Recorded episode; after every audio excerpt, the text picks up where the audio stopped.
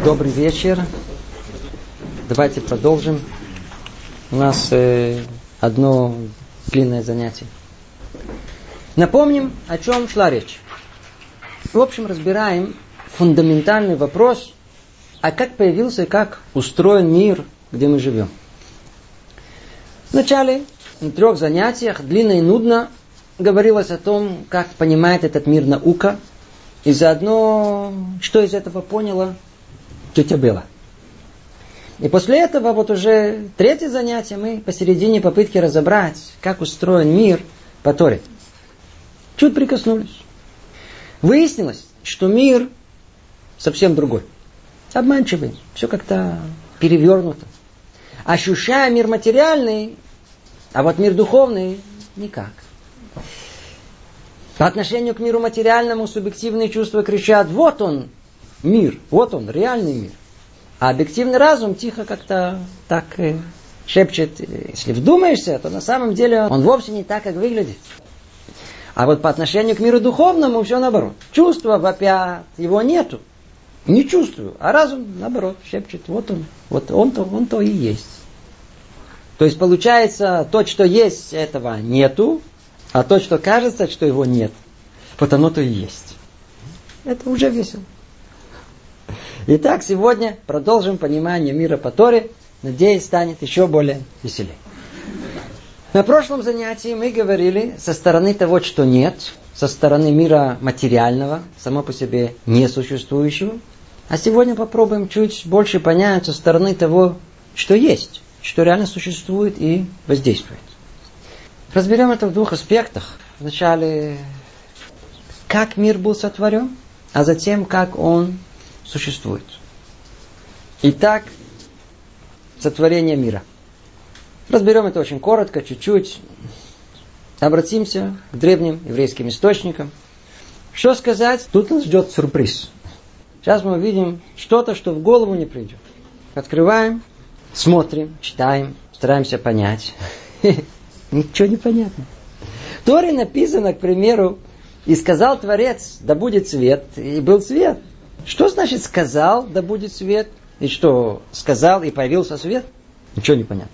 В трактате Перке вот, поучение отцов, в первом Мишне пятой главы, об этом так и сказано.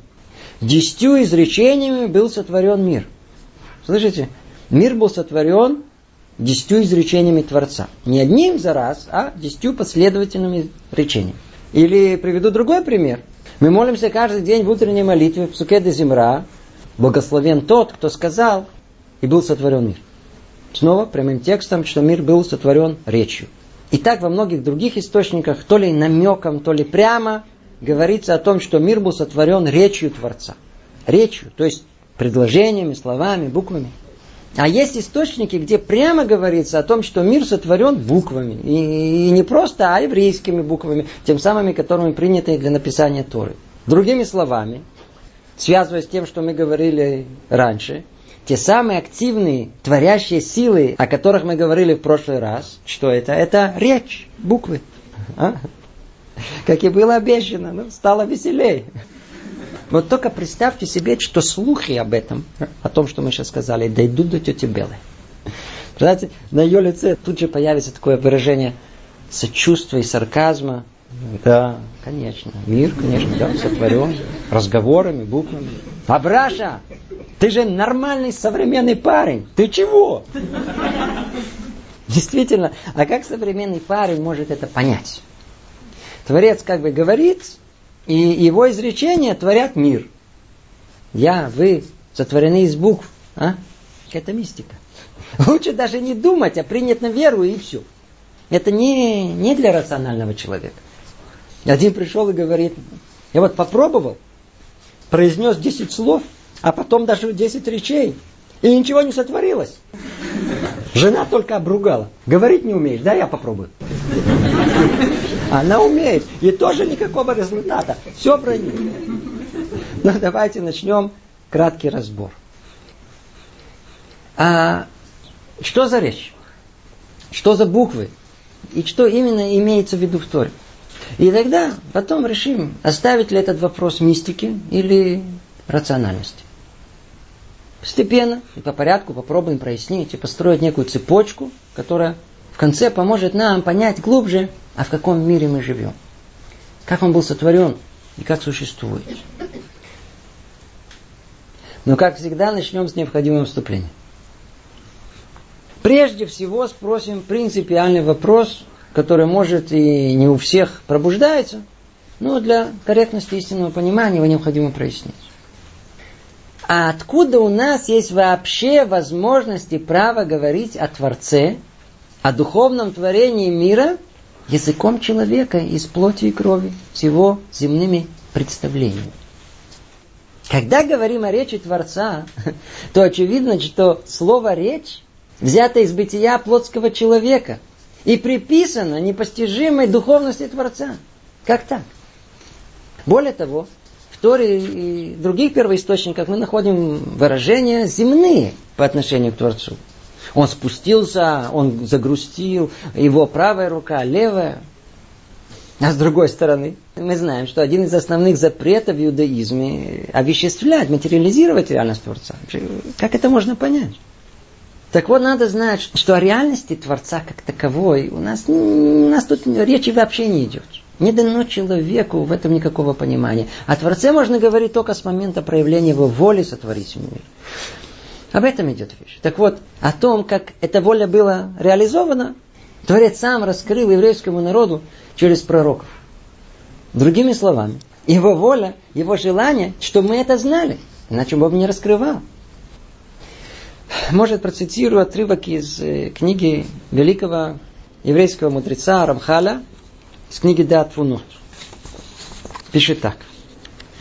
Всевышний желал, чтобы человек мог понять нечто в его путях и деяниях. Более того, чтобы он старался понять как можно больше и стремился к этому всеми силами. Поэтому Творец избрал образ действия, соответствующий путям человеческим, то есть в постижимом и понятном порядке. Доказательство этому – описание сотворения мира в Торе. Творец свидетельствует, что создал мир последовательными действиями, разграниченными во времени и разделенными на речения, а не одним речением, как мог бы. И именно из этого следует возможность и необходимость проводить анализ его действий, их причину и тем более следствий, различать все категории, виды и их аспекты, все согласно образу мышления человека. Слышите? Если бы не воля самого Творца, если бы сам Творец не передал нам это, то у человека действительно не было бы никакой возможности понять и обсуждать миры духовные. Э, но он это сам бы желал. Сказано в Таре, а, сотворение первого человека по образу и подобию Творец сотворил его. Слышите? По образу и подобию. В принципе, Творец сотворил одно творение. Один идеальный прообраз, один прототип, и все остальное строится по его подобию. И духовно, и материально. Для чего? Чтобы можно было понять и разобраться. Сказано в Аводе Раби Натан, все, что есть в мире, есть в человеке. Те же принципы. Человек сотворен по подобию духовных миров и управляющих сил. О, вот это и раскрывает возможность познания непознаваемого. В книге Йов говорится «Ми псареха заэлока» «Из тела своего узрею Всевышнего». Учат из этого мудрецы, что человеческое тело не имеет случайной формы, а соответствует четкой структуре духовных миров – порожденных волей Творцов. Спросите, а для чего, почему? Как было сказано, снова, та же самая идея. Хотел Творец, чтобы человек знал порядок управления мира, качество его, что мог служить ему все сердцем, осознанно. Поэтому человек сотворен полностью по его подобию. И все творение проявляется в строении человека. Деление на части тела, их присоединение, их количество, детали, все намекает на строение духовных миров. И понять это можно, когда смотримся в функционирование этих органов, когда поймем их формальный механизм и устройство. Все по подобию. Вот поэтому, поэтому Тора употребляет символику человеческого тела и образов, и даже чувств, чтобы описать управление мира Творцом. Никак не имея в виду материальность этих образов, а только подобие. Надо чуть развить для этого абстрактное мышление. Так вот, благодаря подобию человека и мира можно говорить и отчасти понять, Что имелось в виду, когда мудрецы утверждали, что Творец говорит? Речь идет о подобии речи в том смысле, что весь механизм речи человека, его конструкция, словно говоря, подобна речи Творца. То есть тому процессу, по которому мир был сотворен. Итак, надеюсь, стало более ясно, что если захотим понять, что подразумевается под речью Творца, если захотим понять замысел и процесс творения, надо разобрать, что есть речь человека. Что там он творит. А это, а это уже нам доступно. Поэтому э, давайте присмотримся к речи человека. Что сказать? Мы к ней привыкли с детства. Поэтому она у нас не вызывает никакого удивления. Но если присмотреться, речь – это невероятное чудо. Во-первых, оно присуще только человеку. Интересно, когда Тара описывает человека, то подчеркивается, что основное отличие от животных состоит именно в способности человека говорить. Руах мамеля. Человек, он говорящий. Человек говорит. Это суть его. Скажите, вот если бы нам дали писать Тору, и хорошо, что не дали, как бы мы определили основную сущность человека? М? Скорее всего, как существо разумное. Homo sapiens. Но Тара подчеркивает именно речь как основную характеристику человека. Чуть дальше поймем почему. Что вы так смотрите на своего мужа? Он тоже человек, гордитесь.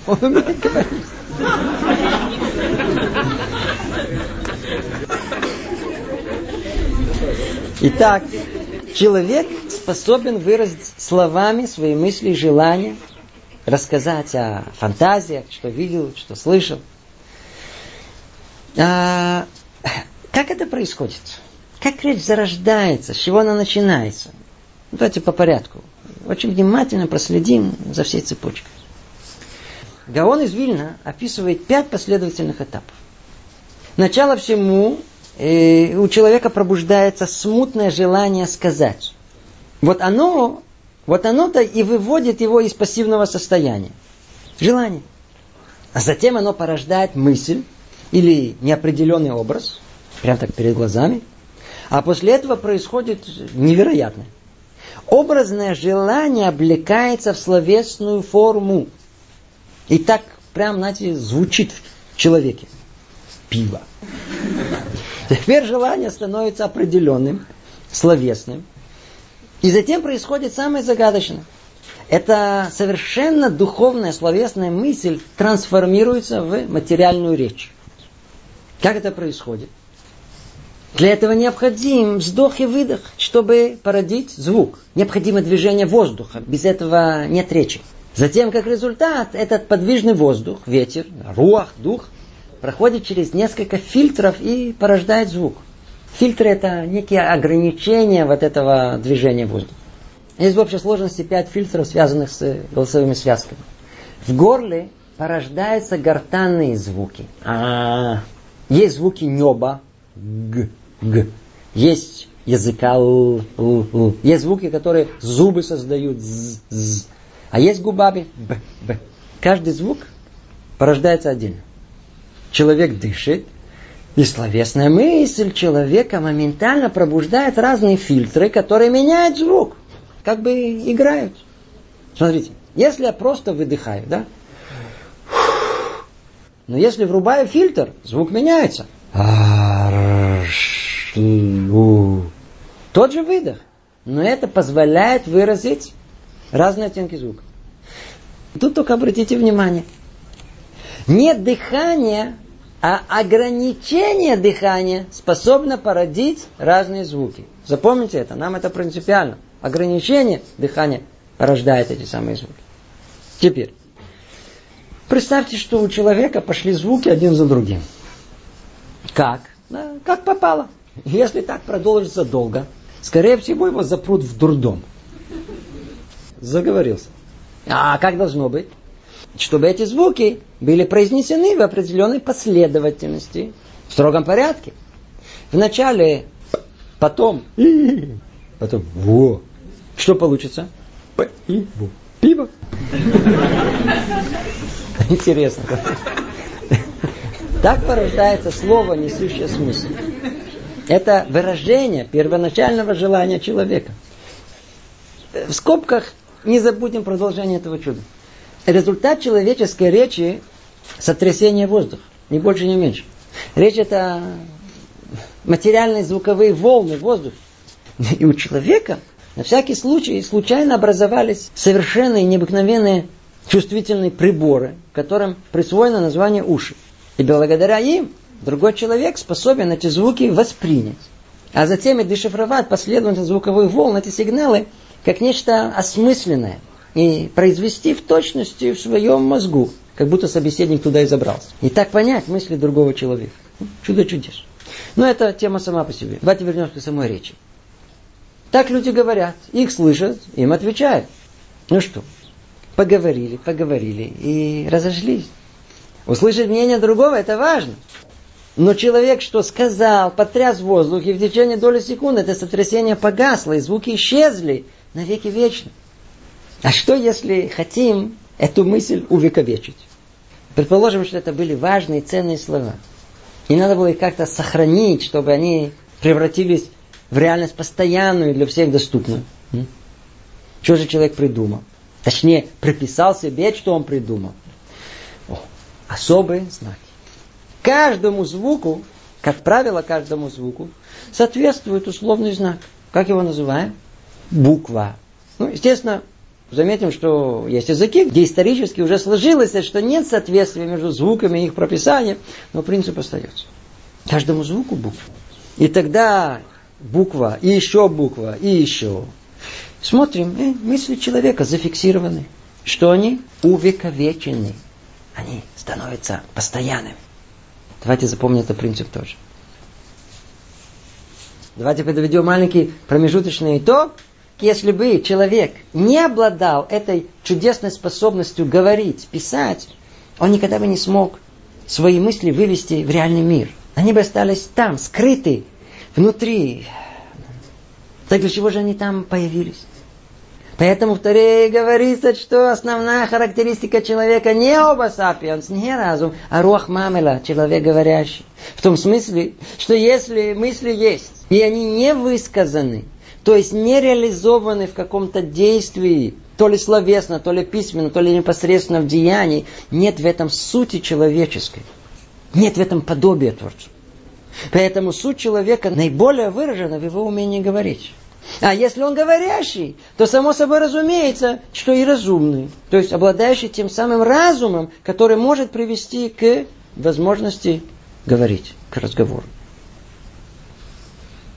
Итак, подведем итог.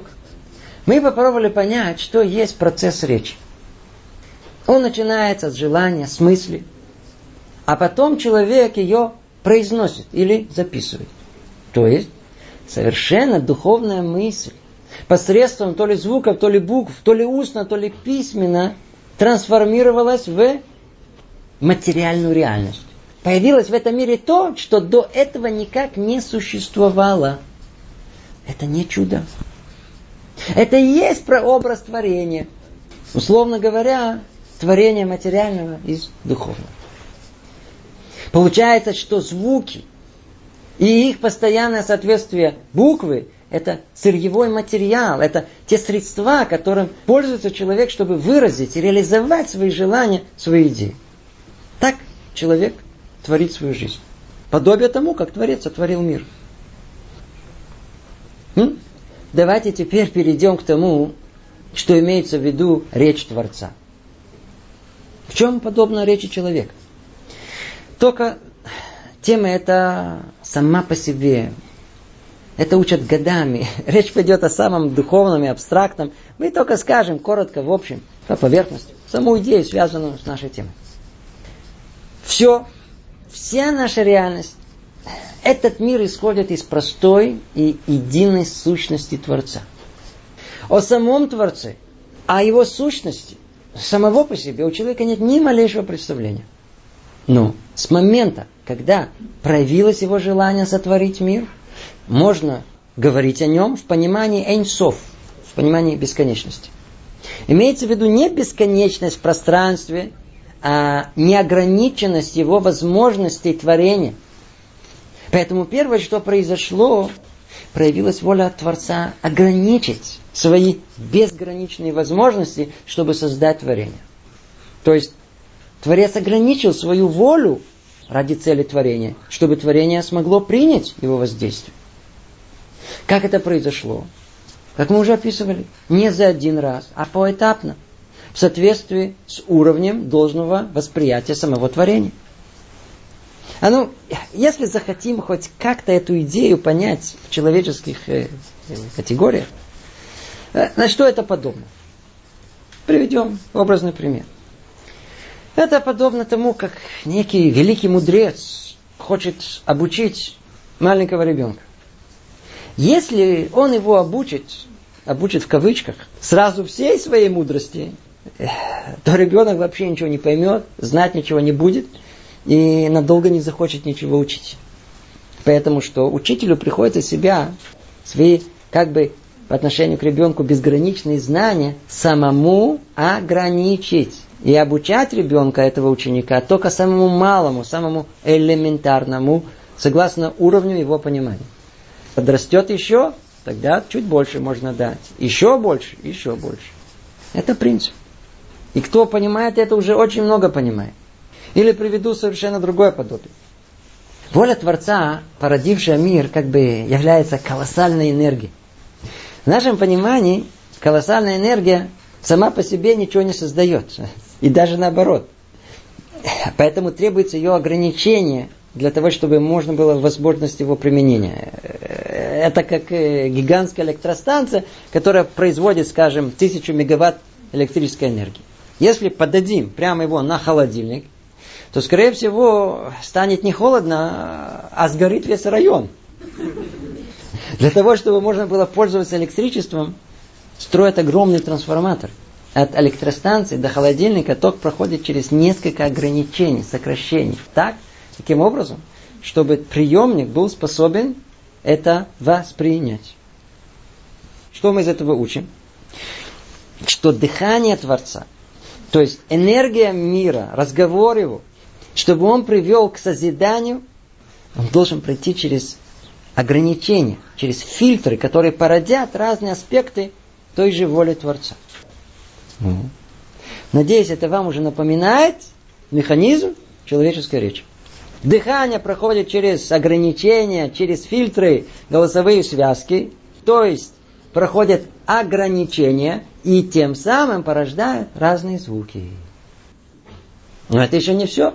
Теперь, если будет исходить из человека сплошной поток звуков, то ничего осмысленного не будет сказано. Для того, чтобы получилось что-то осмысленное, должно произойти еще одно ограничение. Звуки должны прерываться, чтобы появились слова. Интересно, что на языке Торы слово это мила. Верно, мила? Какой смысл? Переведите ее. Отрезать, отсекать. Как в брит мила, да? Отрезать. Так творится осмысленно. Ограничение. Но буквы основа всему. Буквы это те духовные силы, посредством которых Творец реализует свою волю. Поэтому проявление воли Творца описывают как речь. Что, не совсем ясно? Ну, еще раз. А ну попробуем это прояснить поглубже на еще одном простом земном примере. Вот смотрите. Предположим, человек богатый захотел себе построить дом, виллу. Да, предположим, денег навалом, фантазии еще больше. Нужно сказать о них, что они практически безграничны. Можно так, а можно так. Да. Ну, на каком-то этапе э, почувствовал, что хватит фантазии, позвал архитектора, он выслушал все фантазии и как-то сразу охладил пыл миллионера. Э, это нереализуемо, это не функционально, это украшение будет стоить как 10 домов. И постепенно стал разрабатывать ну, разные варианты. В таком стиле, можно в таком, много еще да, выбирай. Было тяжело, но в конечном итоге миллионщик остановился на одном варианте. А ну тут обратите внимание, что произошло. До этого было практически безграничное количество возможностей. Как только выбрал, оп, то ограничение. Скажите, кто его установил? Сам миллионщик. Сам миллионщик. Вначале действительно потенциально безграничные возможности и планы, но как только захотелось реализация, это неизбежно привело к сокращению всех остальных вариантов. Сокращение. Теперь, после этого сокращения архитектор разработал подробный план дома. Столько комнат, столько таких размеров. Что это произошло? Это еще одно сокращение. Потом передали все это строителям, и там прораб ходит с этой картой, и нельзя даже хотя бы в теории отклониться от этого. Это еще большее сокращение первородного желания. И так постепенно, именно таким образом, что-то реально образовалось. Это есть подобие того, как и происходило в творении. Вначале было состояние потенциального, безграничного замысла Творца. Затем чтобы произошла реализация, Творец ограничил свой божественный свет посредством фильтров. И мы это описывали на прошлом занятии. И эта невероятная энергия реализовалась через сокращение в, конечном итоге, материальный объект. Это и называется речь Творца. Его энергию, его дыхание он сам ограничивает, фильтрует. И эти фильтры как бы устанавливают порядок и порождают качественно совершенно другую реальность, условно подобную звукам и буквам. Это есть причина того, что в Торе сказано о творении языком Амар. Кен Вайомер. И сказал Бог, да будет свет. О.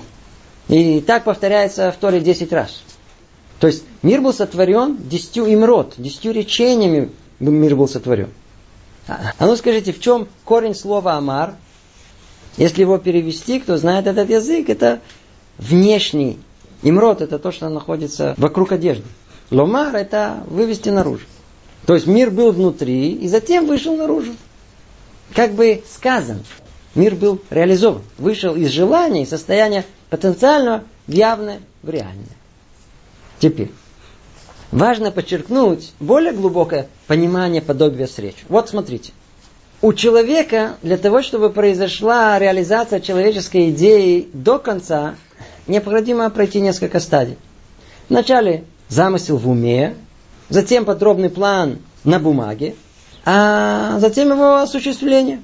Долго и упорно, многочисленными рабочими настрой. То есть у человека для осуществления замысла надо много промежуточных этапов и средств для его осуществления. И все они э, не совсем связаны с первоначальным обладателем идеи напрямую. А вот когда мы говорим о творении, не имеется в виду, что Творец сотворил мир при помощи разных средств и орудий подобия человека. Желание Творца сотворить и есть реализация. И подобие этого в человеческих понятиях в речи. Речь это непосредственное раскрытие желания. Поэтому у Творца сама реализация замысла не требует времени. А только тот же замысел, спускаясь в более низкие миры, проходит как бы процесс уплотнения. В одном слове, под речью Творца Тара понимает процесс материализации божественной воли.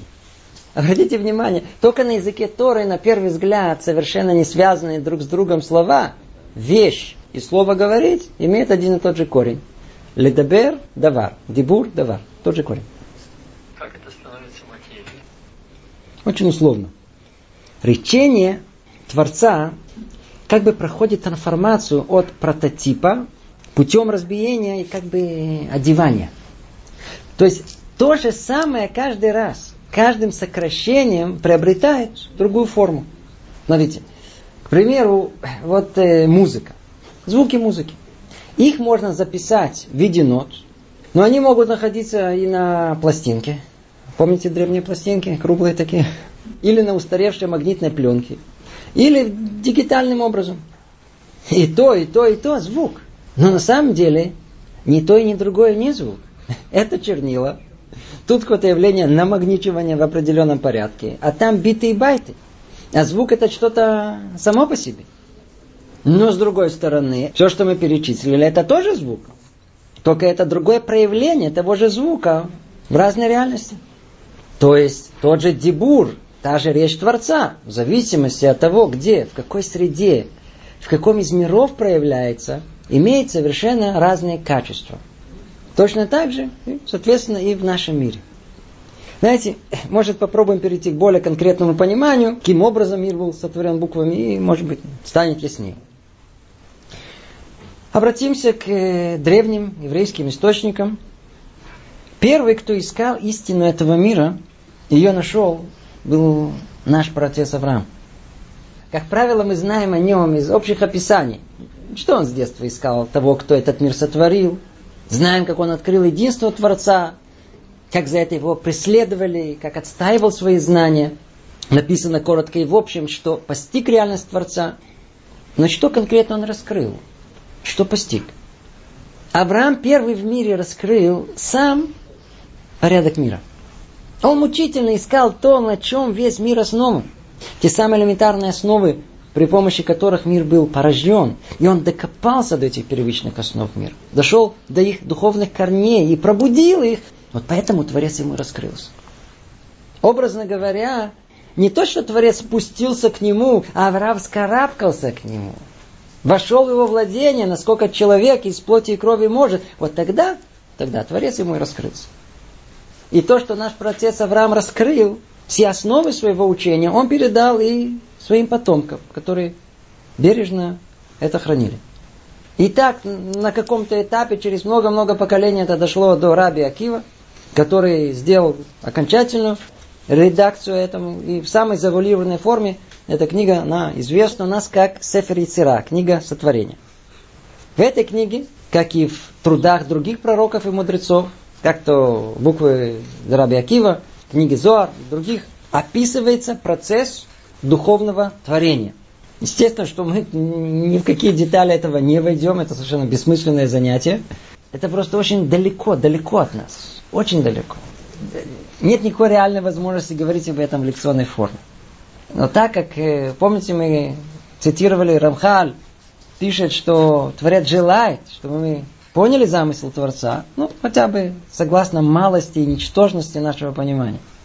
Поэтому попробуем хоть что-то в общем, только намеками, абстрактными идеями сказать.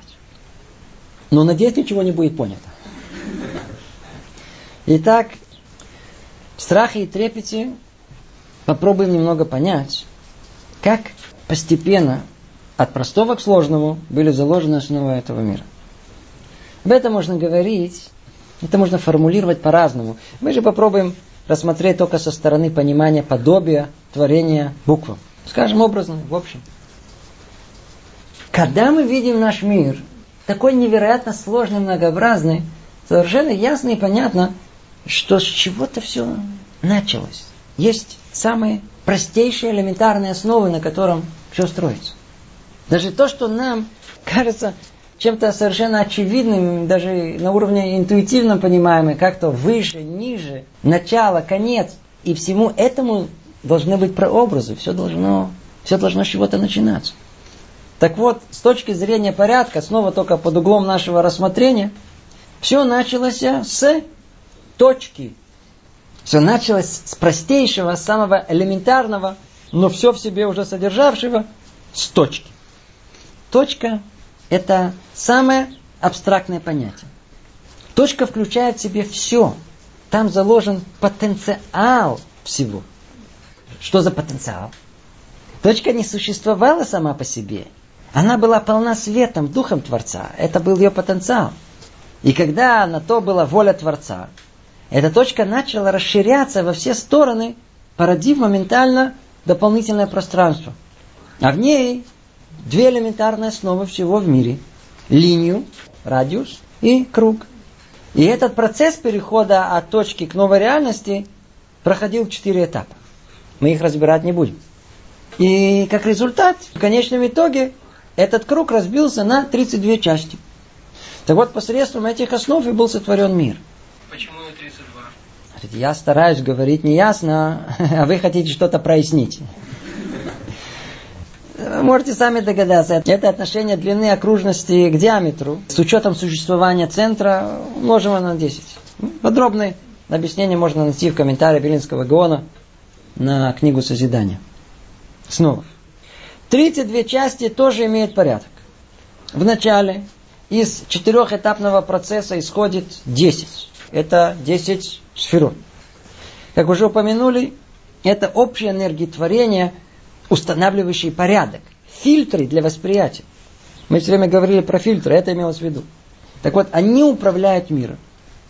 Но у них нет возможности реализовать частные детали идей. Необходимо специфическое дробление и конкретные силы реализации.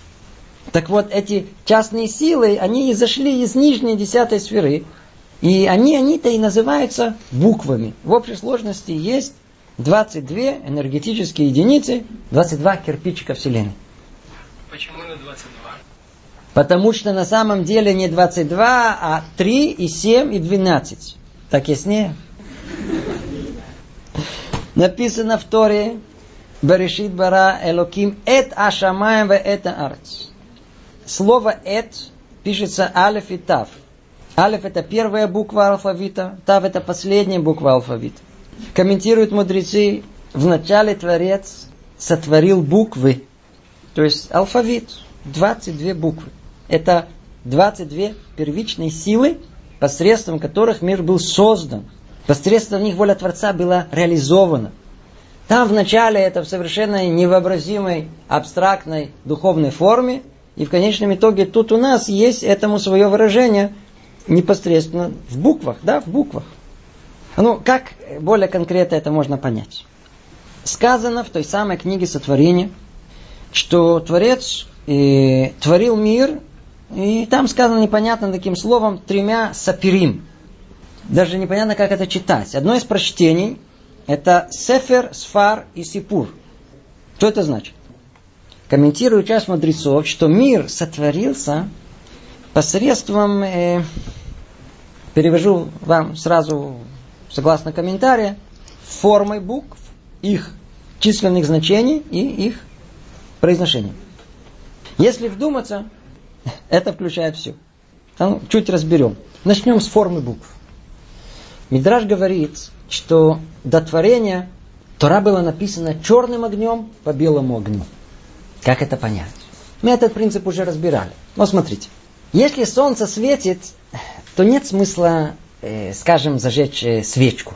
А если захотим все-таки пользоваться светом свечи, надо солнце заслонить. Так и тут. Первородный божественный свет окутывал все. И не было, и не было места творению. Поэтому Творец как бы устранил, ограничил свое присутствие. Дал возможность свету более слабому проявиться на фоне света сильного. То есть там, где проявился свет ограниченный, это называют черным огнем.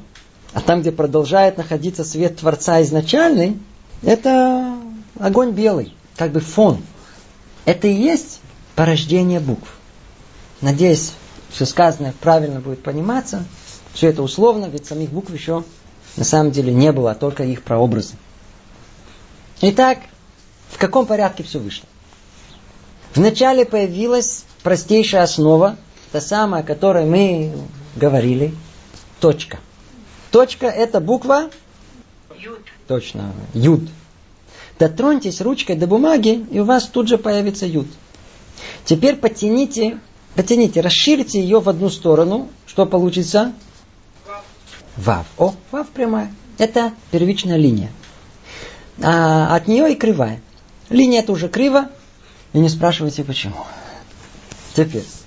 В конечном итоге все остальные буквы составлены из точки и палочки. Из точки и палочки, из Юда и Вава. В первую очередь э, буква Хей. Таким образом порождается первая устойчивая основа всех процессов в мире, четырехбуквенное имя Творца. То самое, которое мы не произносим. И теперь из этих четырех букв э, были сотворены все остальные. Буква это как бы сосуд содержавший свет Творца.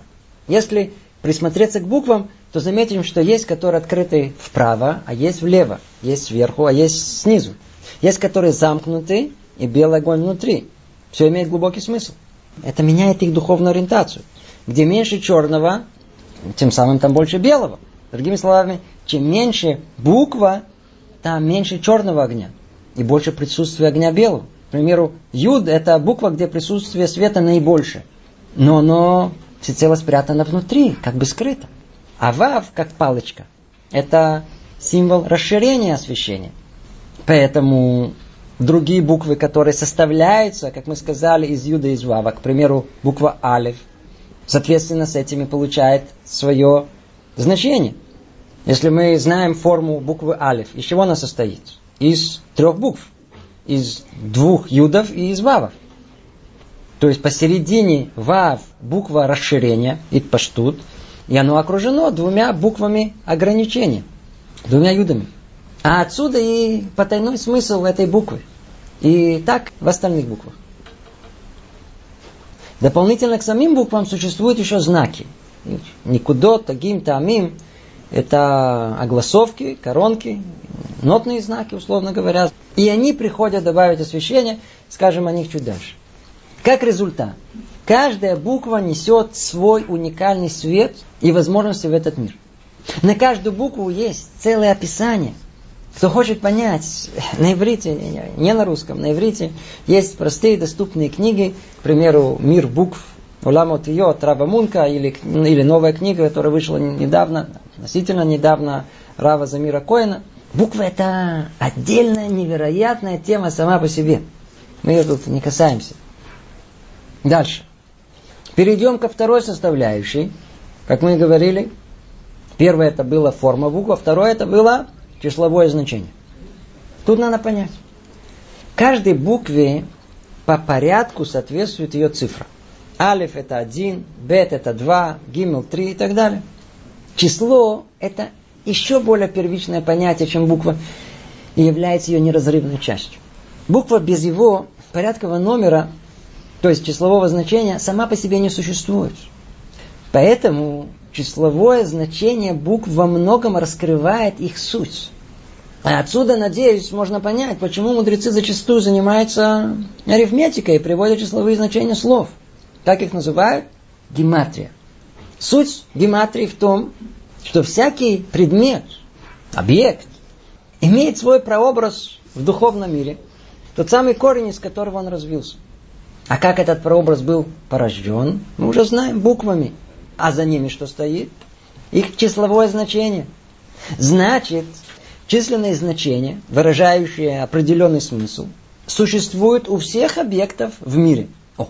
И если окажется, что численные значения, скажем, э, у двух или более объектов тождественны, это намекает и на определенное тождество их сущности – Поэтому любое численное тождество слов намекает на какой-то общий смысл. Вот это и есть основа понимания гематрии. Приведу известный наглядный пример. Как называют отца на нашем языке? Ав. Из каких букв это состоит? Алеф, бет. Алеф, бет. Алеф это один, бет это два. То есть отцом мы становимся только с момента, когда у нас появляется некто еще подобный нам. То есть сразу интересно, что идет сначала буква Алиф один, это человек сам, парень, вот он бегает. Ну что, когда у него рождается сын, добавляется буква Б, два. Вот только тогда становится он отцом, Ав. Хорошо. Но кто там еще есть? Там есть еще жена. Теперь посмотрите, какая гематрия слова отец, ав? Три, один и два равно трем. То есть, когда есть у нас мама, папа и, и ребенок. Давайте теперь обратим внимание на маму. Как мать на нашем языке? М. М. Алиф и мем. Алиф это один, мем это сорок. Теперь в скобках просто надо знать. Четыре это цифра прообраза всех процессов. То есть всего размножения, что есть в мире. А выражается этот, как правило, добавка десятки, то есть 4 на 10 это 40. Так или иначе, М это алиф и мем, 1 и 40, в общей сложности сколько? 41. Давайте теперь соберем вместе папу и маму. А это 3, М это 41, получится вместе 44. Теперь, когда есть папа и мама, кто должен там быть? Ребенок. Как на иврите ребенок? Елит. Давайте посчитаем его гематрию. Юд, ламет, далит, юд 10, ламет 30, далит 4. В общей сложности 44. Что мы видим? Если мы соберем маму и папу, АВМ, гематрия 44, и результат, ребенок, тоже гематрия 44. Вот вам пример тождественности цифровых значений, которые отражают и внутреннюю суть, и смысл этих слов. Или другой пример. Утроба матери, как на иврите, это рехем. Давайте почитаем гематрию, получится 248. Что там происходит внутри? Фабрика по производству человека. Из скольки частей человек состоит? Мы знаем из 248. Рамах и Верах. 248 частей человеческого тела. Ну, пелеплой. Чудо чудес. Отсюда, кстати, и корень слова жалость. Рахамим. Сочувствие. Рахам это рахамим. Сочувствие, жалость. Нет милосердия большего, чем мама над своим ребенком. Он сотворен в ней. Вместе жалости, сострадания, сочувствия. Ну и эта тема, она колоссальна сама по себе. Мы тут только обязались сказать что-то в общем и поверхностное. Поэтому пойдем дальше. Третья составляющая. После того, как мы разобрали форму букв и численное значение букв, это произношение. И об этом уже мы чуть раньше говорили. Смысл этого, что значит произнести? Это вытащить потенциал буквы из состояния скрытого в реальность, в явное. То есть реализовать замысел. Это уже основной этап творения. Как было сказано, в Торе это выражается словами «воемер». Выбрать, вытащить наружу. Смотрите, тут есть интересная деталь. Упомянутые 22 буквы – это только согласные буквы. Они являются основами. Это кли, это сосуд. Поэтому они сами по себе пассивны. Это результат. Другими словами, они непроизносимы. Теперь, для того, чтобы человек мог произносить их, чтобы эти согласные оживить, необходимы какие звуки? Гласные. Они есть. И как называются? Никуд. Как бы точки. Так вот, эти огласовки, эти точки прячутся внутри и указывают, как должна звучать при чтении вслух каждая согласная буква. Это внутренний свет этого сосуда. И в общей сложности есть 9, точнее 10 огласовок, 10 гласных звуков. Это тоже, надеюсь, вам что-то напоминает. Кроме этого, существует и дополнительная составляющая произношения. Мы его вообще не касаемся, это музыка. Называется это таамим. Таамим. Они записываются в форме специальных значков, расположенным либо над, э, либо под, либо в конце слова. И основных таких таамим 13. Всего существует свыше 20 видов таамим, то есть напевов. И именно они создают окончательную форму э, прочтения Торы. Именно таамим раскрывает внутренний смысл не только слова, но и всей фразы. Как смысл на иврите? Там. Поэтому значки так и называются. Таамим. То есть раскрывает заложенный смысл. Итак, что мы видим? Что буква представляет э, определенную силу, и она представляется то ли своим начертанием, важностью по сравнению с остальными, своими возможными сочетаниями с, с остальными буквами, своей возможной огласовкой, коронами, нотными знаками, своим числовым значением, гематрией, вариацией. Все вместе составляет силу творящую. Это вещь очень необыкновенно, обыкновенно сложно. Очень сложно. И мы всего лишь перечислили э, те самые составляющие, которые участвуют в сотворении мира. Ну, все это было вступление. Э, теперь основное. Как из кирпичиков строится живое? Как из букв составляются слова? Ведь каждая буква не несет законченный смысл сам по себе. И только соединение букв, их зевук, буква сочетания, порождает смысл, озарение. О, вот это и есть жизнь. Смотрите, а ну давайте по порядку. Возьмем произвольные три буквы. Скажем, О, М, Д. Ом. Что получилось? Э? Бессмысленный набор букв. Ом. Теперь поменяйте порядок. Что получится? Дом. О, ну, дом это дом. Это уже превратилось в слово. Он несет в себе смысл. В нашем понимании породила жизнь. А что привело к этому? Всего лишь навсего количество и порядок. Только эти буквы и только в этом порядке. Другими словами, правильное количество и порядок породило смысл, новое качество, новую форму, новый сосуд. Породило жизнь. А неправильная бессмысленность, хаос, отсутствие жизни. Вот это есть коды творения. Кто их знает, может творить.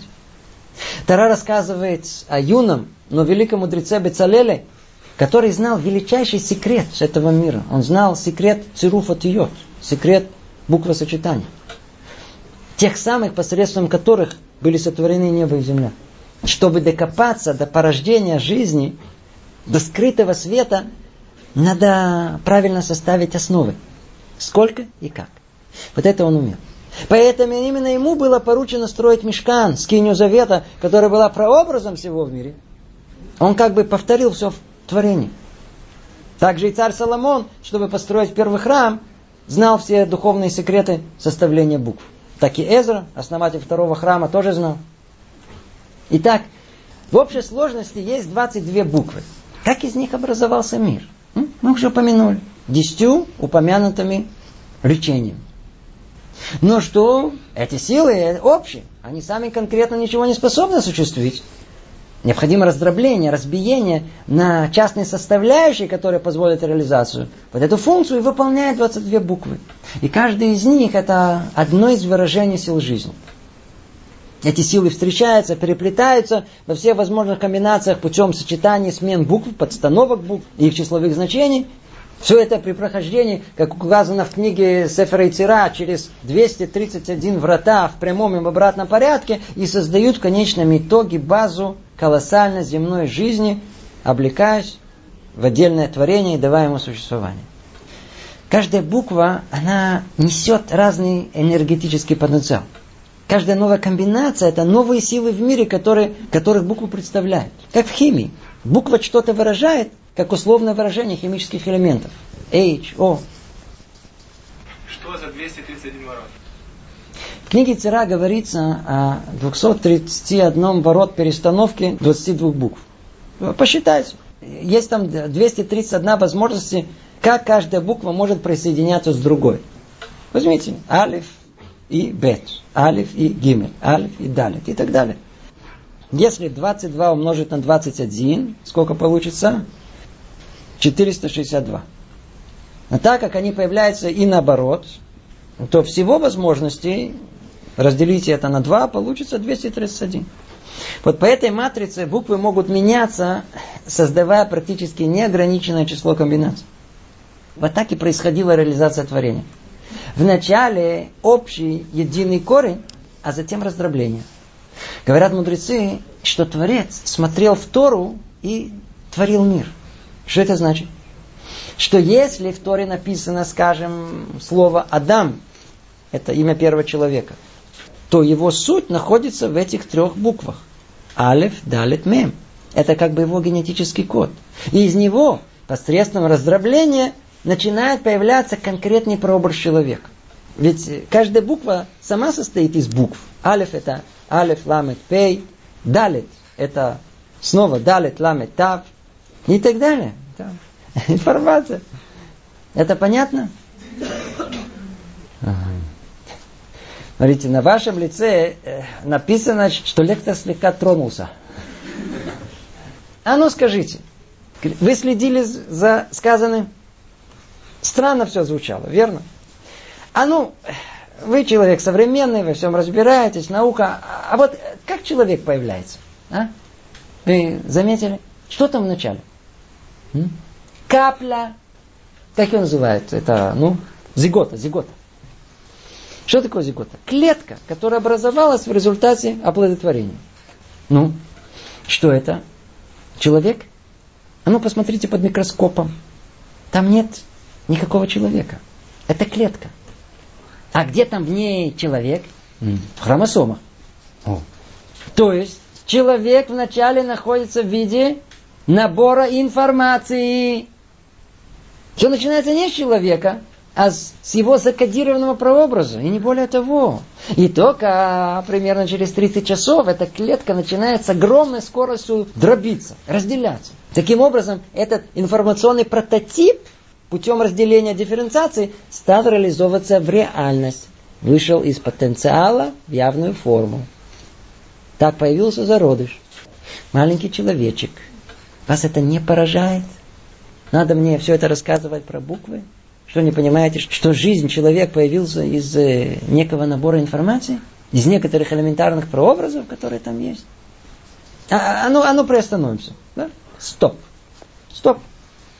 Смотрите, я понимаю, что то, что я говорю, это крайне сложно вообще принять и осмыслить, и вдруг за один раз все, что вылил на вас. Я могу понять, что для многих мысль о том, что мир сотворен как э, конечный результат божественной речи из каких-то 22 букв, слышится какая-то дикая идея. Знаете, в былые времена осознание, что мир сотворен буквами, действительно должно было быть так и воспринято. Какой-то совершенно непонятная идея. И только, и только самые большие мудрецы могли понять этот секрет. А вот в наше время, в наше продвинутое время, это может быть уже очевидным чуть ли не каждому школьнику. А ну, дайте подержать ваш телефончик. А? Вот он, неразлучный. Что тут на экране, а? Что тут? Вот, а? Картинка. Картинка. А? а? Картинка. Вы видите на нем ясные, четкие картинки. Можно нажать даже на кнопку и улицезреть фильм. Представьте себе, вот люди двигаются, музыка играет. Скажите, если бы это вы показали даже самому просвещенному человеку прошлого и спросили его, скажите, что вы видите? Что я видел? Вот картинки, звуки. А вы уверены? Он говорит, а как же, вы что, сами не видите? Вот же, картинки, звуки. Скажите, ему бы пришло бы в голову, что на самом деле все эти совершенно реальные картинки и звуки не более чем нолики и единички. Сейчас каждый школьник знает, что ясная такая, но обманчивая картинка и звук это закодированная информация, не более того. Биты и байты. Точно на экране мы видим то ли буквы, то ли графику, то ли картинку и даже музыку. Это закодированная битами программа. Бит. Это единица информации. То есть там в самом начале основа единица информации, из которой все состоит. Бит это то ли ноль, то ли единица. И вся премудрость знать, в каком порядке их составить. Это как называется? Программный код. Вы слышите? То, что мы видим, не более чем программа. Так и человек. Вначале он был закодирован. Что-то типа ноликов и единичек. И не только это. Кстати, как мы уже упоминали в прошлом занятии, также он и видит, и слышит. И все остальное воспринимается как код. Помните, в мозг человека поступает только электрический сигнал. Там кто-то что-то расшифровывает это в виде картинки. Теперь я вижу, ваше, ваше лицо поменялось. Надеюсь, подобное понимание сразу делает идея сотворения буквами как-то более приемлемой. Смотрите, это должно потрясать. Тяжело это переварить. Но наш материальный мир, вся природа, как мир на экране компьютера, сотворен элементарными составляющими. Только в компьютере это единицы информации. А в реальности, на первый взгляд, это кажется нам единицы материи. Но за ними точно такая же информация. И если даже кто-то тут скажет о том, что смотрите, Нолики и единички – это же выдумка человека, искусственное создание, виртуальная реальность. Верно. А ну давайте обратимся к миру реальному. Ну, давайте обратим взор на природу. Давайте по порядку. Вот видите, он, там он дерево, вот вода, муха пролетела, мячик, собака гавкает, люди сидят. Да? Так вот, раньше полагали, что все, что есть в мире, все предметы все виды, все по отдельности. Дерево это дерево, собака это собака, вода это вода. И так миллиарды разновидностей мертвого растительного и животного мира. И так полагали много тысяч лет, что все по отдельности. До тех пор, пока с развитием науки пришло другое понимание природы. То, что считалось как совершенно разные объекты, оказалось, что они состоят из тех же основ, тех же кирпичиков. Точнее, из тех же веществ. Точнее еще, из тех же химических элементов. С тех пор, как русский химик Дмитрий Иванович Менделеев раскрыл один из фундаментальных законов природы, периодический закон химических элементов и составил знаменитую таблицу, понимание мира принципиально изменилось. Все вокруг видится как совершенно разные вещи. Но на самом деле они состоят из подобных элементов в разной пропорции.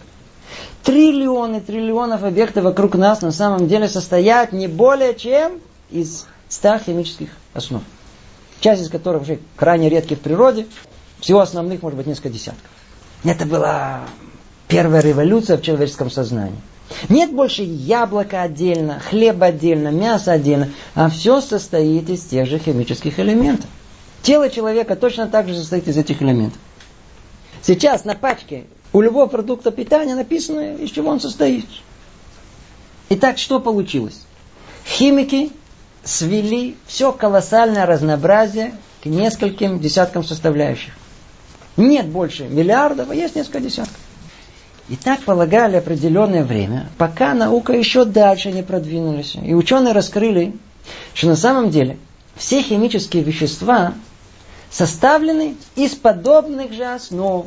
И разница между ними всего лишь в количестве протонов, электронов, как, как то известно. Это была новая революция.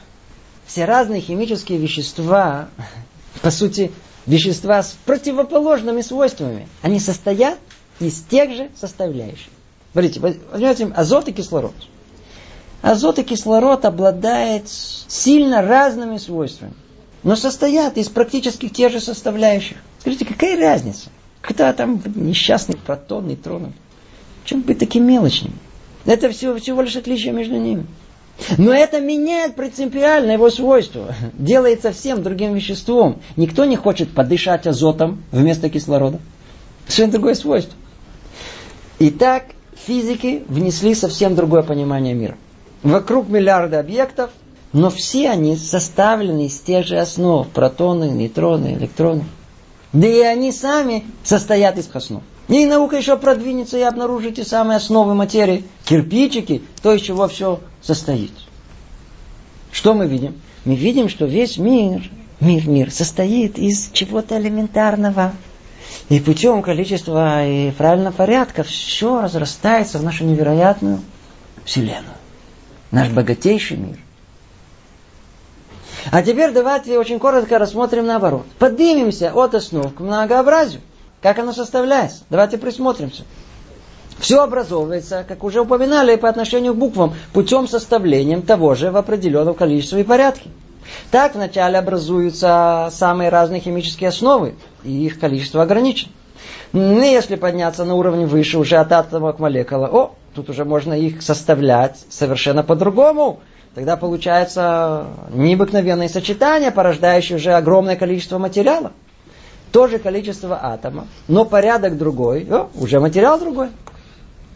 Надеюсь, аналогия ясна. Это подобно тому, как буквы составляют разные слова, а потом предложения. Теперь все это в мире не живо. А что с миром органическим? Мы видим те же принципы. Из органических основ происходит колоссальное разнообразие животного мира. Как более конкретно оно образовалось?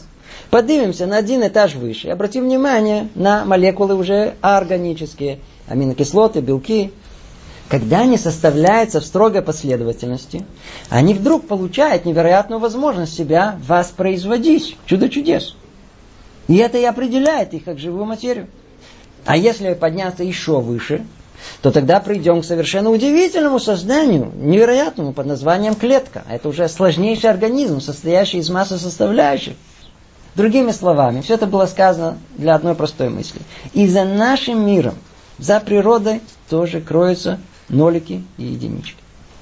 Видим и воспринимаем одно, а на самом деле разум раскрывает нам что за этим кроется совсем-совсем другое.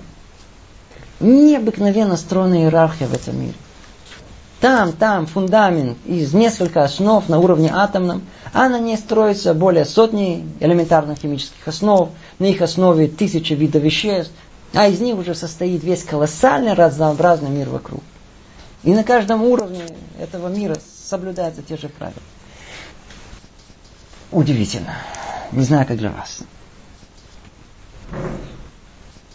Может быть, может быть, стоит вернуться более глубокому пониманию того, что мы сейчас сказали. Тут есть э, один момент, который мы так быстро проскочили, но на него стоит обратить внимание. Как образуется жизнь? Для нас это очень-очень существенный момент, потому что все, что есть в этом мире, существует для того, чтобы была жизнь. Поэтому все к этому идет. Давайте чуть копнем. Вспомним, говоря о сочетаниях букв, подчеркивали, что только определенное количество и порядок порождает смысл. И было добавлено не совсем понятная аллегория, что это порождает и жизнь. Чтобы понять, давайте обратимся непосредственно к тому, что в природе порождает жизнь. Что является живым? Что отделяет живое от неживого? С точки зрения современной биологии, основная составляющая жизни – это самовоспроизводимость. Самопроизводимость – это способность живого организма к размножению, рождению себе подобных. И как это происходит, на чем это основывается? Посмотрим там внутри. Оказывается, что основа жизни, основа вот этой биологической жизни построена на молекулах, на биологических молекулах. В первую очередь на молекулах белка. Именно они способны размножаться. Белок в этом смысле это молекула жизни. Формально молекула белка представляет собой цепочку или несколько цепочек, состоящих из другой сложной молекулы, из аминокислоты. Эти аминокислоты расположены в белке в строго определенной последовательности. И это и определяет строение белка, а следовательно все его биологические свойства. Самые простые молекулы белка содержат около 50 аминокислот, а есть такие, в которых число аминокислот превышает тысячи. Так вот, сейчас слушайте внимательно. Биологи утверждают, что недостаток избыток или же изменение места расположения хотя бы одной аминокислоты в строении белка превращает белок в бесполезное, нежизнеспособное скопление молекул. Каждая молекула аминокислоты должна находиться точно в определенном месте и исполнять свою функцию. Только так это порождает жизнь. Только так. Слышите? Что это значит? Что и в природе количество и порядок порождают смысл, то есть жизнь. Жизнь это точное количество основ, расположенных в правильном порядке. Как мы видим, это правило соблюдается и в духовности, в буквах, так и в нашей материальной реальности, в биомолекулах. Кстати, недавно я обратил внимание на интересную деталь. Это мое личное наблюдение, поэтому не обязательно его принимать. Но оно очень интересно. Описание порядка аминокислот описывается в ДНК единицы информации, состоящей как бы из трех букв. Триплет. Ну, как всем известно, слова в языке Торы в иврите состоят из трех букв. Ну, это уже интересно само по себе. Теперь, а ну скажите, из скольки видов аминокислот состоят белки? Ну, есть тут биологи, а, открой, или если нет, то откройте учебники по биологии, там написано из 20. В процессе биосинтеза белка, составляющего цепь, включается 20 важнейших аминокислот, кодируемых генетическим кодом. Эти аминокислоты называются стандартными. Но что? Во всех современных изданиях указывают на присутствие еще двух аминокислот. Их называют, это должен прочесть, селеноцистин и пиролизин. Они, они не входят изначально в стандартный набор, так как не присутствуют во всех белках. Другими словами, есть белки, где они присутствуют, а есть, где нет. Поэтому есть, кто считает, что не часть основ, а есть, которые нет. Так или иначе, их сейчас все больше и больше причисляют к 22 стандартным аминокислотам. Итак, Сколько в общей сложности есть аминокислот, составляющих белок, порождающих жизнь? И, кстати, этот набор аминокислот универсален почти для всех живых организмов? М? 22. Ну? Так и должно быть, согласно 22 букв еврейского алфавита. Но вы закричите, а, подогнали, подогнали. На самом деле есть 20, а две непостоянные. Верно, верно. А ну, вы знаете язык Торы. А ну скажите, у нас все 22 буквы постоянны в словах? М? Нет. Ответ нет. Есть две буквы, которые могут появиться, а могут не появиться. Какие это буквы? Те же самые. О, видео. Ют и Вав. Ют и Вав. Без комментариев. Итак, не каждое сочетание букв несет в себе смысл жизни. Не каждое сочетание аминокислот приводит к жизнеспособности. Надо знать порядок. Это как код к сейфу. Если не знаешь, крутишь бесполезно. В мире есть коды, они в буквах. Каждая буква – это другая энергетическая единица. Порядок их составления – это и есть порождение жизни. Но обожите, это еще не все. Мы говорили о самой жизни. А теперь обрати внимание, что ее образует. Где-то направляющая рука, которая порождает порядок. Другими словами, а как эти аминокислоты знают, что надо попасть точно в нужное место? М? Информацию об этом, какой последовательности они должны находиться в белке, находится где? В гене данного белка. Я надеюсь, все знают. Она, она, э, эта информация закодирована в ДНК. Как? В виде последовательности органических соединений, называемых нуклеотиды. Одной аминокислоте соответствует ДНК последовательность из трех нуклеотидов, так называемый триплет, или кадон его называют. С химической точки зрения ДНК это длинная полимерная молекула, состоящая из повторяющихся блоков нуклеотидов. Это просто код информации, программа.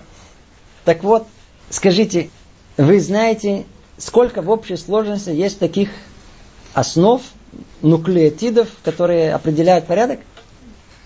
Вы не поверите. Их четыре. В ДНК используется только четыре нуклеотида. Один аденин, второй гуанин, третий цитозин, четвертый тимин. Их биология обозначает буквами А, Г, С, Т. Эти буквы составляют как бы алфавит генетического кода. И ученые так и говорят, и пользуются именно таким языком, алфавит. И из него, из этого алфавита уже выстраиваются в цепочке последовательности генетических букв. И геном человека также устроен. Это некий код, или другими словами, запись, состоящая, образно говоря, из букв. И хотя их всего четыре, но из-за трехмерности в геноме человека они порождают более трех миллиардов позиций. То есть генетический код, основа жизни, который универсален для всех живущих на Земле существ, и бактерий, и грибов, пшеницы, хлопка, рыбы, червей, лягушек, человека, триплеты кодируют аминокислоты. И все основано только на четырех прообразах. Ну, тут снова напрашивается очевидная аналогия, ведь мы уже упоминали, что все, включая 22 буквы, было порождено четырьмя основами. Любой процесс, любой порядок порождается четырьмя основами, те самыми, которые исходят из основных четырех порождений сил мира, от четырех букв имени Творца. Все началось с этих четырех букв. Отсюда четыре силы взаимодействия, отсюда четыре основы генома, и все четверки, которые есть в Таре, непросто. Итак, все состоит из нескольких основ и в мире реально. Фу, мы слегка отвлеклись.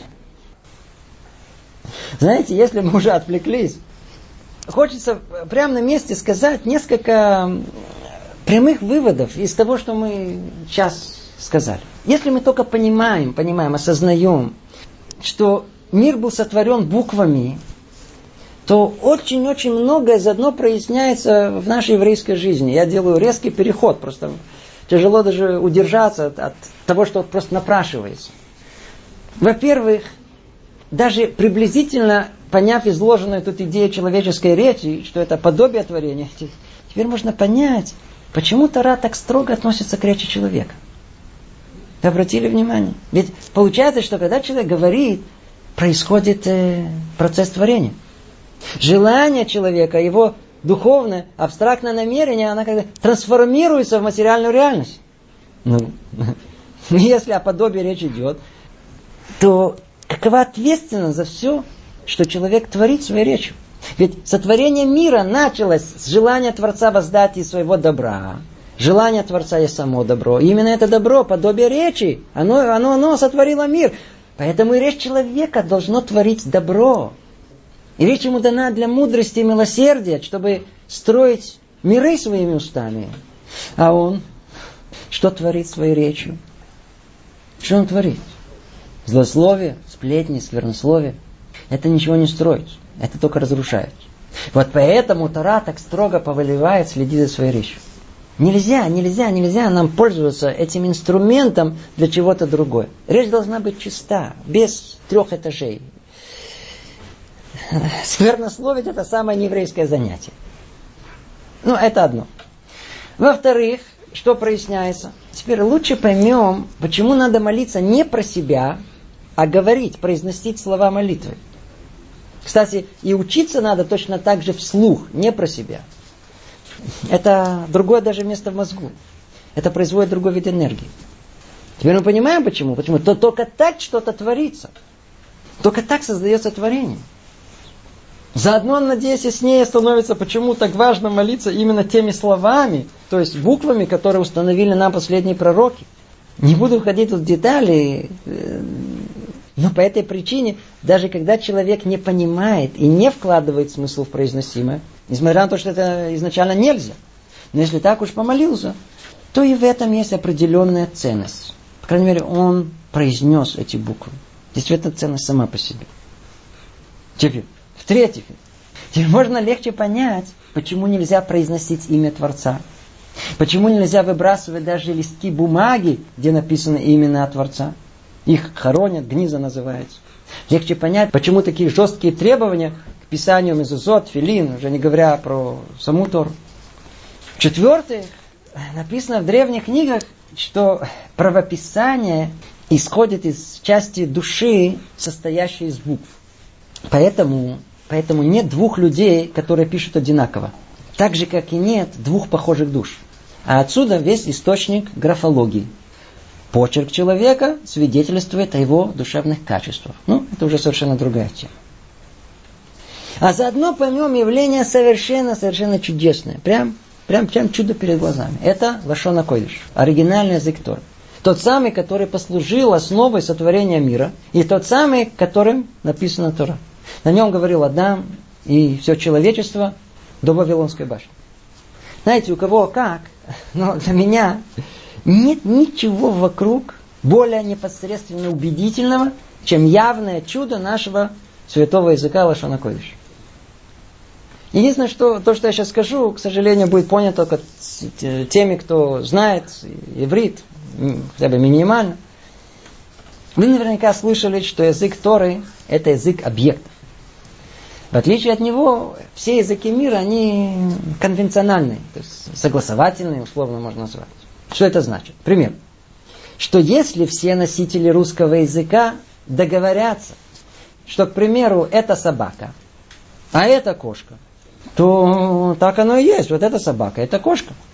Но если договорятся наоборот, и гавкающее творение будут называть кошка, а мяукающая собака, то никакой принципиальной разницы, какими именно звуками или буквами идентифицировать эти объекты, нету. Какая разница? Главное, чтобы мы понимали, о чем мы говорим.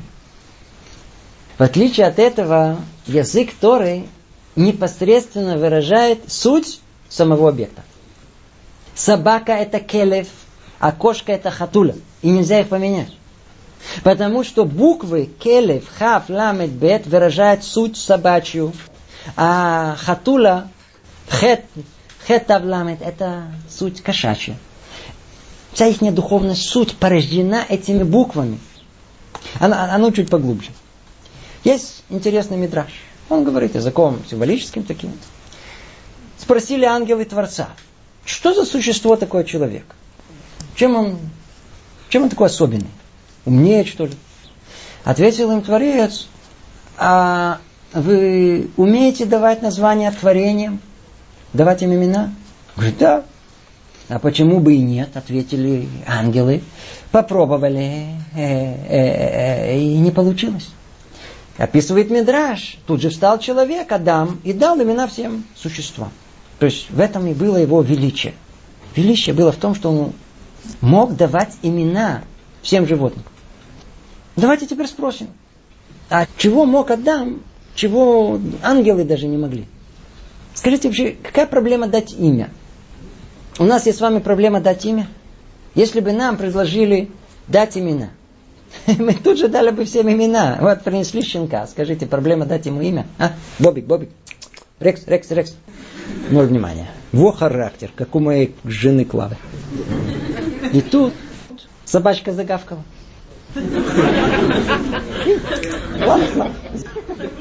Нет проблем.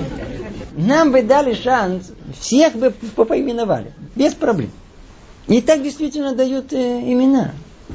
Так действительно образуются языки. Какая разница? Давайте только договоримся. Ну, то, что нравится. А мне так кажется. Но не таков первый проязык человечества, на котором говорил Адам. Корень души первого человека был выше ангелов. Он мог узреть корни творения. И что же он увидел? Что же он увидел? А ну давайте секундочку, только несколько слов еще вступления, что мы это мы поняли хорошо. Э, давайте вспомним, уже упоминали. Сказано в Мидраше, что Творец смотрел в Тору и творил мир. Что это значит? К примеру, в Торе написано, и сказал Всесильный, да произрастит земля зелень. На языке Торы зелень это деша. Три буквы. Далит, чин, алиф. Из этих трех букв исходит духовная сила растительного мира. Именно эти энергетические единицы и именно в этом порядке составляют суть всей зелени. Отсюда распадением, перестановками, помните, через 231 ворота появляется частный генетический код каждого растения. Если написано в таре слово «сус» – конь, это его конячая суть. Если «шор» – бык, то это означает, что духовная сила вола выражена этим набором букв и огласовок. И все это переведено в конечном итоге на кости, мускулы, сухожилия, величину, форму и так далее. Другими словами, это слово геном быка.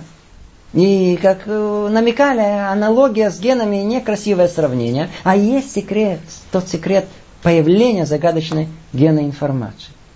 Ведь надо же понимать, что и сам порядок в этом гене был каким-то же образом установлен. Вот все творение шло именно таким образом. Когда говорил Творец слово «деше», было сотворено «деше».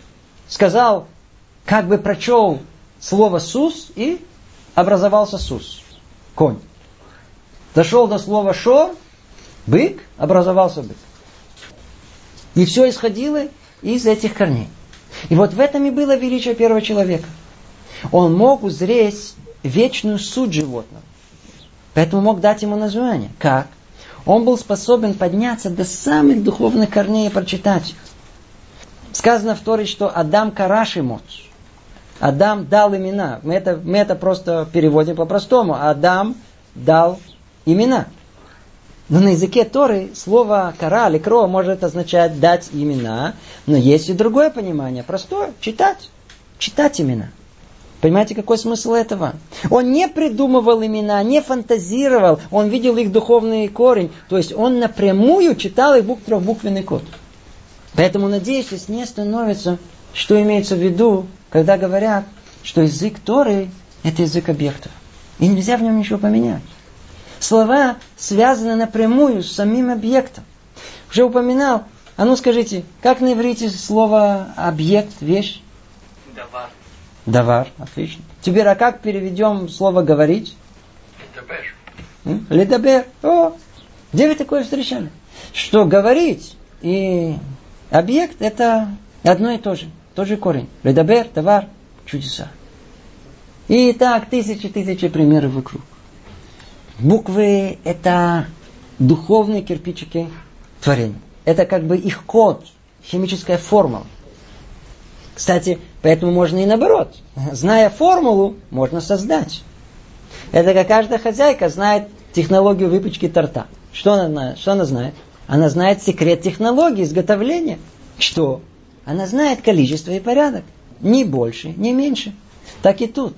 Зная секрет, как как и из чего, сколько и в каком порядке составить буквы, можно творить. Это Кабала Масид. Да, это то, что называют э, Кабала Масид. Э, но она запрещена, без фантазии. Почему? Так же, как запрещено каждому заниматься производством бомб или марихуаны. не все, что умеем, надо производить. Смотрите, я только высказал одну общую идею, и тут все уже напряглись. И, и не знаю, может, можно будет тут же что-то самим сотворить, тут, э, точнее, натворить. Это опасное мероприятие. Этим запрещено пользоваться. Что имеется в виду? В одном слове. В одном слове. Есть два пути вмешательства в природу мира. Первый путь через знание ключей духовных корней этого существа – как было сказано. А второй путь примитивный, целиком находящийся в этом мире путем да, сложнейших современных технологий, типа геноинженерии. Первый путь всегда существовал. Но он находился лишь в руках у величайших праведников. Смысл этого? Как было сказано, буквы это энергия. Когда мы говорим, мы воспроизводим творение. Если знать, как, в каком порядке, и какое намерение иметь во время произношения. А главное, чтобы тот, кто это произносит, находился на должном уровне, то это пробуждает корни этой реальности. И речь человека может как бы воспроизводить процесс творения. Сказал Рове, знаменитый Амора, мудрец Талмуда, если бы праведники захотели, могли бы творить миры как творец. Не только грехи, духовная нечистота разделяет между человеком и возможностью пользоваться секретом букв. Сам Ровы сотворил человека. Но Ровы был святой человек. Только поэтому мог этим пользоваться. Там же описывается, что Раби Ханина и Равошия занимались книгой создания и сотворили теленка. Кстати, съели его в субботу. Неоднократно был сотворен искусственный человек, его называют у нас Гойлин, типа робота, без свободы выбора. Вот это высокие технологии. А человек, а мы что? Из-за того, что духовный уровень невероятно упал, человеку теперь приходится разрабатывать низкие технологии создания искусственной жизни. Знаете, постоянно спрашивают, а что если создадут искусственного человека? Как же он может жить? Значит, э, не Бог творим, а? Это мы, мы, мы. Это мы сотворили. Мы сотворили.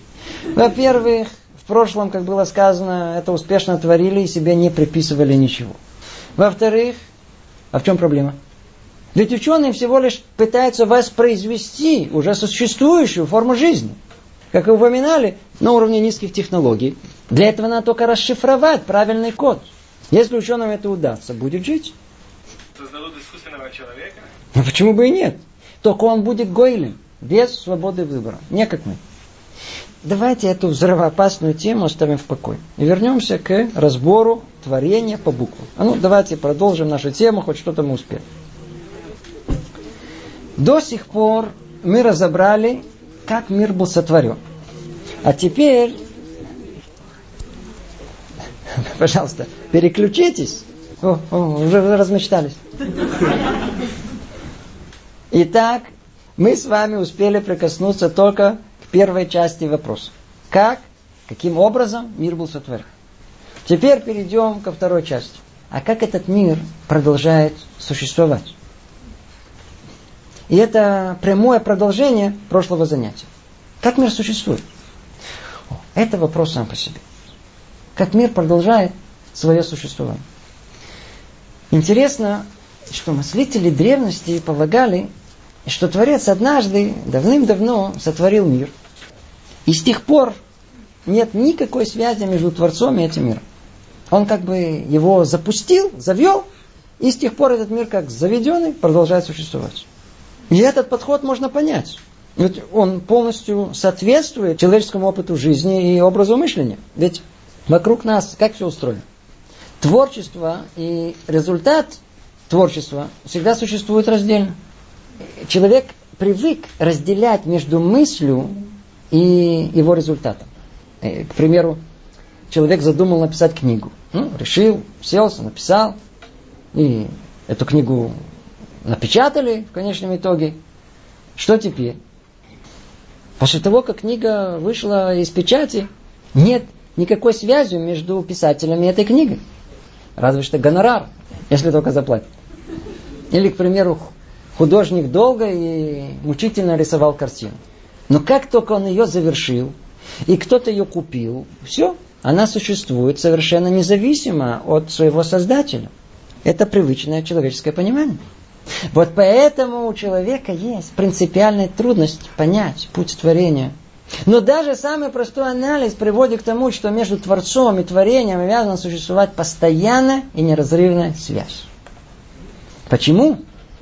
Помните, в отличие от человеческой воли и человеческого действия, действие Творца не ограничивается одной плоскостью, а объемлет всю реальность. Ну, к примеру, когда столер строит стол, ну, он заботится о том, чтобы достать соответствующие инструменты, соответствующие доски, разрезать их по размерам, соединить вместе так, как заказал клиент. Столер не должен беспокоиться о создании дерева или о продолжении существования стола. Свое дело сделал, дело закончено. В противоположность к этому, когда Творец создал миры, это было совершенным творением, созданием целостной реальности. Эта реальность включает в себя не только сотворенные объекты, неживую живую природу и человека, но и порядки и законы, систему законов природы для того, чтобы эти объекты могли существовать. Понимание нашего примера – это и сотворение дерева, и производство мебели, и ее эксплуатация – все одно единое целое. То есть план и его осуществление, они всеобъемлющие едины. Они включают как само творение для определенной цели, так и сохранение и поддержание творения до тех пор, пока это творение не достигнет цели своего сотворения. Вы слышите? Это основа понимания того, что есть и что происходит в нашем мире. И, и пространство, и времени, и всех законов в этом мире. А ну, знаете что, поймем это чуть лучше на основе понимания загадки существования законов природы. Вот смотрите. Наука постоянно оперирует понятием физических законов. И утверждает, что с момента сотворения Вселенной законы природы ей управляют. Но только давайте спросим неспрашиваемый вопрос. А откуда эти законы взялись? М? Странное дело. Но с точки зрения науки мир развился из одной сингулярной точки. И постепенно, знаете, так стал развиваться, эволюционировать. Молекулы, белки, губки, крокодилы, обезьяны и мы с вами. Это ясно и понятно, очевидно, перечисляли уже. Так, очень хорошо. А что с законами природы? Откуда они появились? Не было, не было, не было. И ни с того ни с сего, как бум, и вдруг появились. Смотрите, ведь по утверждению ученых, они появились готовенькие, в окончательном виде, без эволюции. Ведь законы они постоянны, верно? Значит, они по определению не могут эволюционировать, не могут развиваться. Как же так? А? Откуда они взялись? И вообще, а почему они должны существовать? Точнее, а откуда постоянство, которое определяет их как закон? Им что, не надоедает постоянно все время воздействовать? Почему законы природы без устали работают и не прекращают ни на секунду свое влияние? Э, Все вокруг устает, завершается, портится, а законы ни-ни. А ну представьте на секунду, что сила гравитации захочет передохнуть на пару секунд. Как вы понимаете, наука даже не формулирует этот вопрос, даже приблизительно. Это в нее рамок. Это их не интересует. А вот нас это очень интересует. И ответ этому феномену прост. Сотворив мир и установив его закономерность, Творец продолжает его творить. И будет поддерживать его функционирование столько времени, пока цель творения не будет достигнута. Другими словами, каждую долю времени обязано идти творение. Должен быть постоянно приток энергии. Вот это и объясняет их постоянство. И если бы это творение прекратилось хоть на долю секунды, мир бы вернулся в первобытный хаос. В нашем понимании, если убрать постоянство законов природы хоть на долю времени, мир рухнет. И тут же прекратит полностью свое существование. Поэтому существование законов природы – это прямое доказательство неразрывной связи между Творцом и творением. Творец и само творение – это одно единое целое. именно это еврейские мудрецы утверждают. Помните, было сказано, что творящая сила не только сотворила этот мир, Но процесс сотворения продолжается каждую долю времени. Это значит, что речь Творца, десять речений продолжает говорить и сейчас. И если бы Творец прекратил говорить, весь мир превратился бы в ничто, в хаос, в тому. На что это подобно? А ну, еще, еще один образный пример. Вот вы включили лампочку. Подали электричество, лампочка светит. Скажите, после того, как вы нажали на выключатель, что электричество зажгло лампочку, и теперь лампочка продолжает светиться сама без электричества? Нет. Электрическое напряжение должно подаваться постоянно, каждую долю времени. И если это остановить на мгновение, нет света. Появилось новый свет. Действие не завершается нажатием кнопки, а наоборот, только начинается. Так и тут. Творение только начало процесс, но после этого оно постоянно продолжается. Ведь само творение, его поддержка, это одно единое целое. Это одно целое. Или еще пример. А, ну снова вспомним прошлое занятие. Как человек видит? Ему действуют на нервы фотоны преобразуются в электрические сигналы. И где-то там, в зрительном центре, этот сигнал преобразуется в зрительный образ. Теперь, мы видим как? Э, по фотону, по точечке? Не, мы видим это как одно единое целое, как картинку. Ну, хорошо. Теперь, а, а, а как все же? Картинку, а потом еще одну картинку? Э, э, тоже нет. А, а как? Как в телевизоре. Знаете, беспрерывно. Процесс сотворения образов должен происходить Постоянно. Телевизор работает столько времени, сколько есть сигнал. Как только прервется трансляция, исчезнет изображение на экране. Так и с тем, что мы воспринимаем. Мир вокруг постоянно и беспрерывно транслирует на нас совокупность различных сигналов. Мир постоянно творится. Или другими словами, активная сила, речь, свет Творца продолжает говорить и сейчас постоянно поддерживает и питает, дает жизнь. И если бы Творец прекратил бы говорить, весь мир превратился бы в ничто. Поэтому, согласно еврейских мудрецов, э, принято, что и у неодушевленных предметов тоже есть душа. У земли, у воды, у воздуха, у камня есть душа. Та самая, которая вас создает, образует этот камень. Душа камня как и любого неживого в мире, это буквы творения. Это и есть та самая активная, воздействующая сила, энергия Творца. И только тут, в этом мире, после всех фильтров, она образует сосуд видимый, выражающий ее суть. И мы называем это камень. Но если эта активная сила покинет камень, то нет камня вообще. Убрать ту силу, которая удерживает электрон, ядро, ничего нет ничего нет. Надеюсь, вы еще есть. Вы есть, а времени нет. Ой-ой-ой-ой. Итак, давайте подведем итог. Что мы на последних двух занятиях разобрали?